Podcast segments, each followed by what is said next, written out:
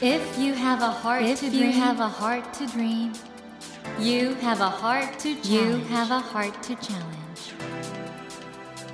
take that Take challenge that challenge and realize, and realize your dream. Your dream.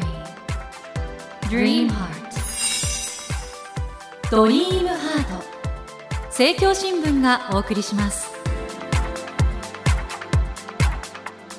皆さんこんばんは茂木健一郎です 東京 FM のスタジオから全国38局ネットでお届けしています。ドリームハート。この番組は日本そして世界で活躍されている方々をゲストにお迎えしてその方の挑戦にそして夢に迫っていきます。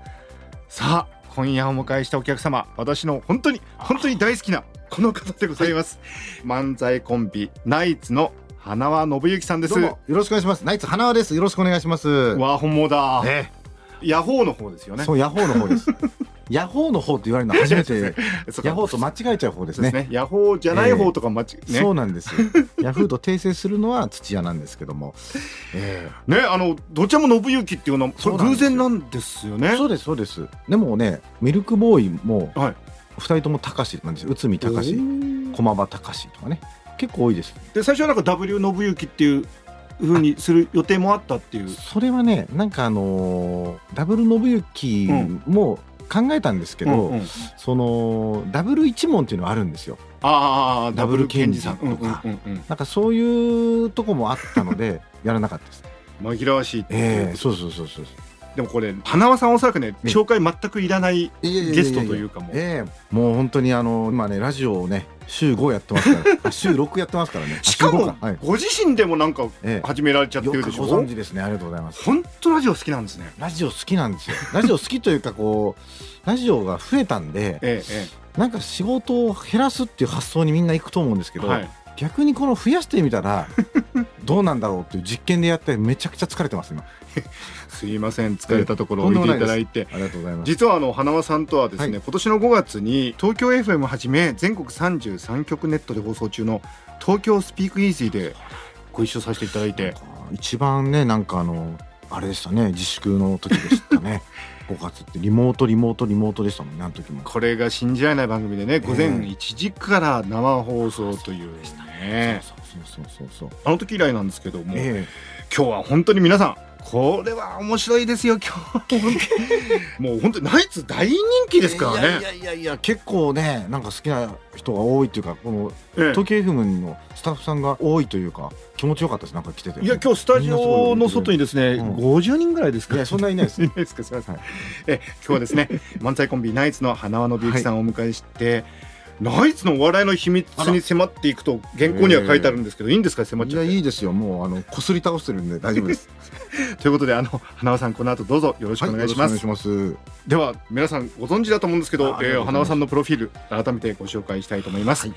花輪信之さんは1978年千葉県のご出身でなんか佐賀っていうイメージがね佐賀はね引っ越しして住んでたんで ええええ。出身は千葉県の我孫子っていうところですね。そうなんですはいね、そうなんですよ。はいそしてあの2000年大学で知り合った土屋信之さんとボケの花輪ツッコミの土屋ではい。漫才コンビナイツを結成され内海恵子さんの弟子として活動を開始されます、はい。内海恵子師匠ね先日。そうなんですよ。本当に残念。ね97歳ですよね。97歳でえ本当でも素晴らしいお師匠さんだったんですけども、そしてですね2003年漫才新人大賞を受賞し2008年にはお笑いホープ大賞ザ・ファイナル優勝。そして NHK 新人演芸大賞の演芸部門で大賞ということで本当にロケットスタートですよえいね。やいやまあ2008年にやっとこのなんか結果が出たって感じでしたかね。そしてえーいろいろやって。はい。エマングランプリ。え2008年から3年連続で決勝に進出されて、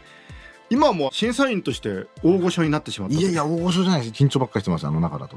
いやいや。とんでもないです。本当に。もう人気実力ともにあの大人気なんですけれども、はいえまたですね漫才協会落語芸術協会三遊亭小遊三一門としてっていうのはこれいいんですかね？そうなんです。漫才協会の時ははい内海恵子が師匠で寄席の落語芸術協会の方ははまあ厳密に言うと師匠というかこの要するに誰かの門下に入らないとそうですよね。寄せって出れないのでええええ。小遊三師匠が小遊三師匠の一門ということになってる。はい一門なので。ということでい。寄席でもご活躍中でいらっしゃるということなんですけども、はいこの漫才協会の理事に最年少まのいや、これはね、漫才、最年少ってみんな言うんですけど、うんうんうん全然そういう資料がないんで、もしかしたらもっと昔はうん。若い人がいたと思うんですけど、うんうんうん。僕らが漫才協会入った時に若手が全然いなくて、えええ次の世代の人がもう50歳ぐらいの世代だったんですよ。え うん。で、その間がバーっていなくて、はい。僕があの理事になったんで、その時に言われたっていう感じなんですけど。はい。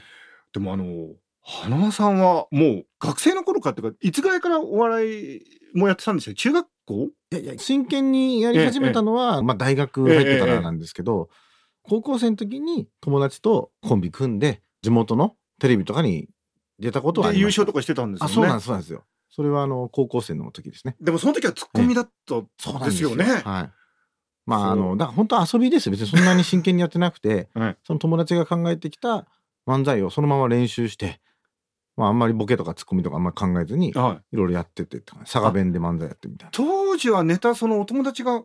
はい。全部その子考えてだったんですか？た。はい。今はあの花輪さんですそうんです。はいへえでもそういう意味においてはもうかなりお笑いに関してはええトップアスリートだったってことでね。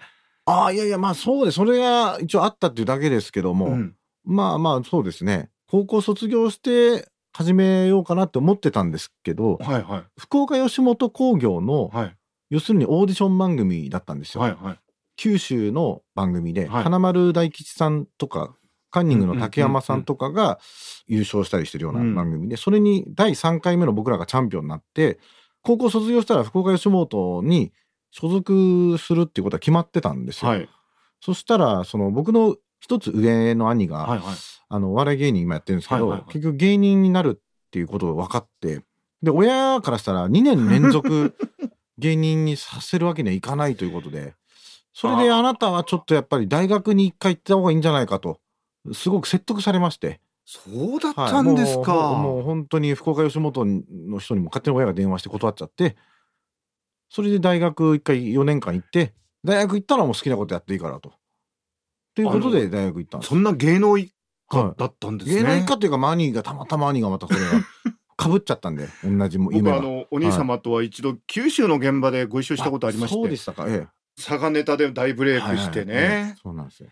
じゃあもしそのお兄様があのデビューなかったらそのまま九州吉本うん。で行ってたかもしれない。兄がもう、まあ兄二人いるんですけど、ええ。その長男次男ともなんかこうね、いい大学とか行ってくれてたら、僕は多分自由に芸人でも何でもいいよってなってたとは思いますけど、ね。はいはい。まあそういう環境にだいぶ変わっちゃったって感じですけどね。あはーあの実は僕が一番好きなのは野球受験部。もうあれも俺昨日も聞いてたんですよは。ああのはい公式チャンネルかなんかのやつで。最近あげました。最近ですよねあれね前なかったですもん前ね。なかったんですよ。公式をね、上げるようにしたんですよ、これ。でちょっと長尺っていうかそうなんです。長めのよたっぷり。はい。ほもう好きですしあのもちろんヤホーはい漫才も。見間違いのはいヤホー漫才。あれは本当にみんな好きですもんね。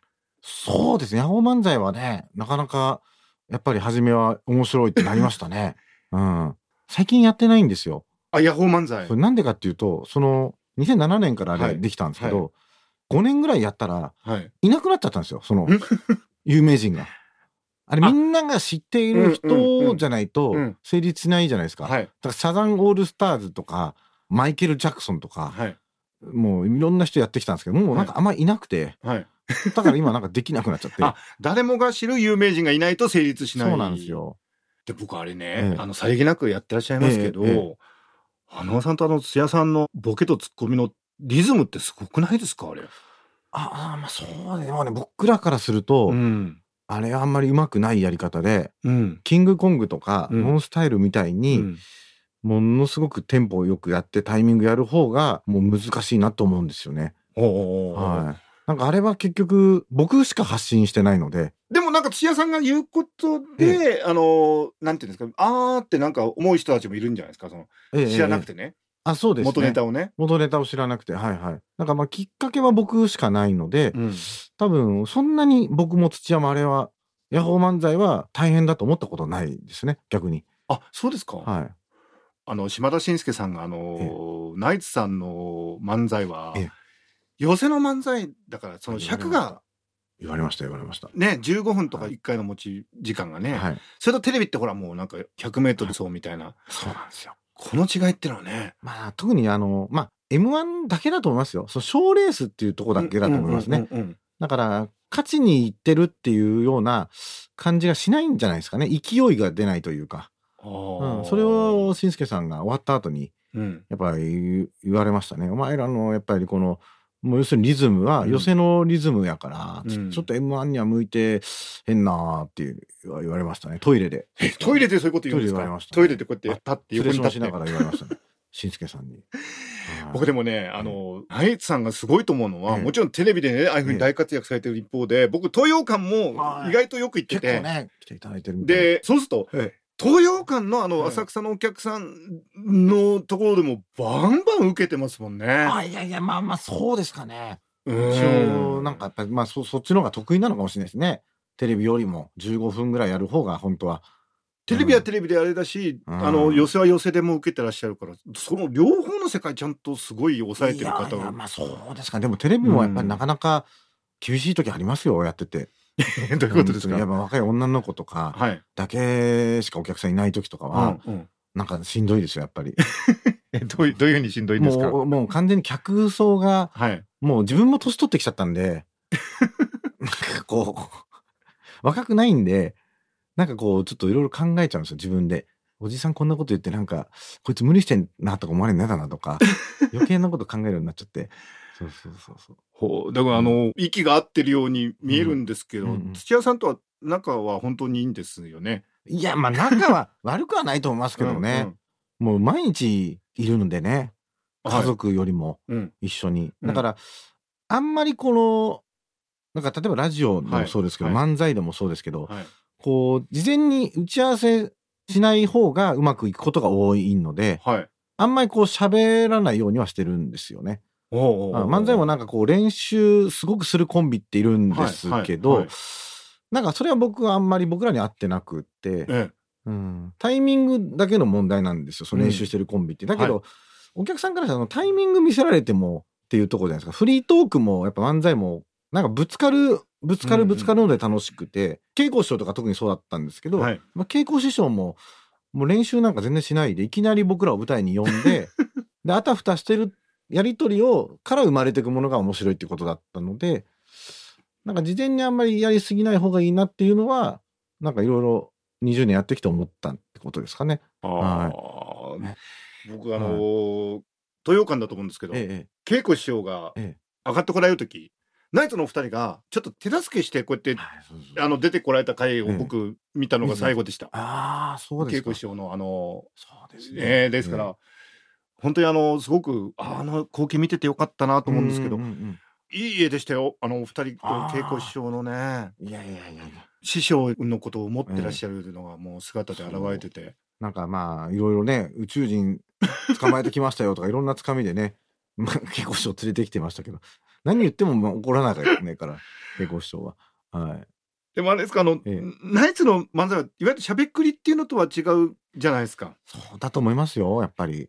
緻密になんかええ。ネタが作られてるから、ええ。それでも打ち合わせとか全然しなくていいんですか？打ち合わせというか、まあ、だから僕が全部ネタ作り切っちゃうので、うん、そこが他のコンビと違うんじゃないですか？あもう一字一句書いてあるんですか？一字一句というか、うん。その、ツッコミはうんうん。もちろん書いてますけど、うん。あの、彼に任せてはいるんですけど、うんうんうん基本的にもう100作ったものを渡すので、だから一緒に作るっていうことをしないんですよね。う おー。ん。だから、練習する必要がないんですよ。要するに自主練だけでいいんですよね。花輪さんから見ると逆ええに土屋さんってどうですか、ツッコミとして。ああ、いやいや、だから、どうですかっていうか、まあ、まあまあ、うまいんじゃないですか？わかんないですけど。まあまあ、まあだから、うまい部分もあるし、えこういうことはできないっていうのも、もうそれ僕にもあるし、えうん、だから結局僕の漫才って、他の人とやろうと思っても、うん意外にできないんですよ。僕これだけネタ作ってても、なんで他の人とやった時にできないかっていうと、土屋の当て書きで書いてるんですよ、結局。ああそこそこそこ土屋ありきで作ってるから、うんうんうん要するに土屋が輝くように作ってるわけですよ。あいつがこう言った時に、一番美味しくなるように作るじゃないですか。うんそうすると他の人やった時に全然うまくいかないんですよね。はあ、花輪さん本当すごいと思うのは、ええブログでも毎日のようにそのネタ書いていやあんなあ大したことのないさんなの。ってことははいもうどんどん湯水のように湧いてくるってことですよねきっとねアイディアが。でも、それも別に人生80年ぐらいだとすると、うん残り40年でえ言ってもなんか数少ないもんじゃないですか？そう考え方の問題だと思いますよ。だから独演会毎年やって、ええ年に10本ネタ作ってるわけじゃないですか。はいそれがすごいっていう人もいるんですけど、年に10本じゃないですか。うんで、あとこれ、今40歳で70歳まで独演会例えば仮にやるとしたら、はい30年間やるわけですよね。うんということは、変なし、今年めっちゃ頑張って300本作っちゃえば、うんあと30年間何にもしなくてもいいみたいな ことだから、なるほど。だから考え方でみんななんかすごいってなっちゃうんですけど、うん大したことなくて別に数にしちゃうと。うんうんうんうん。だから別にそんなできないことはないとは思うんですよね。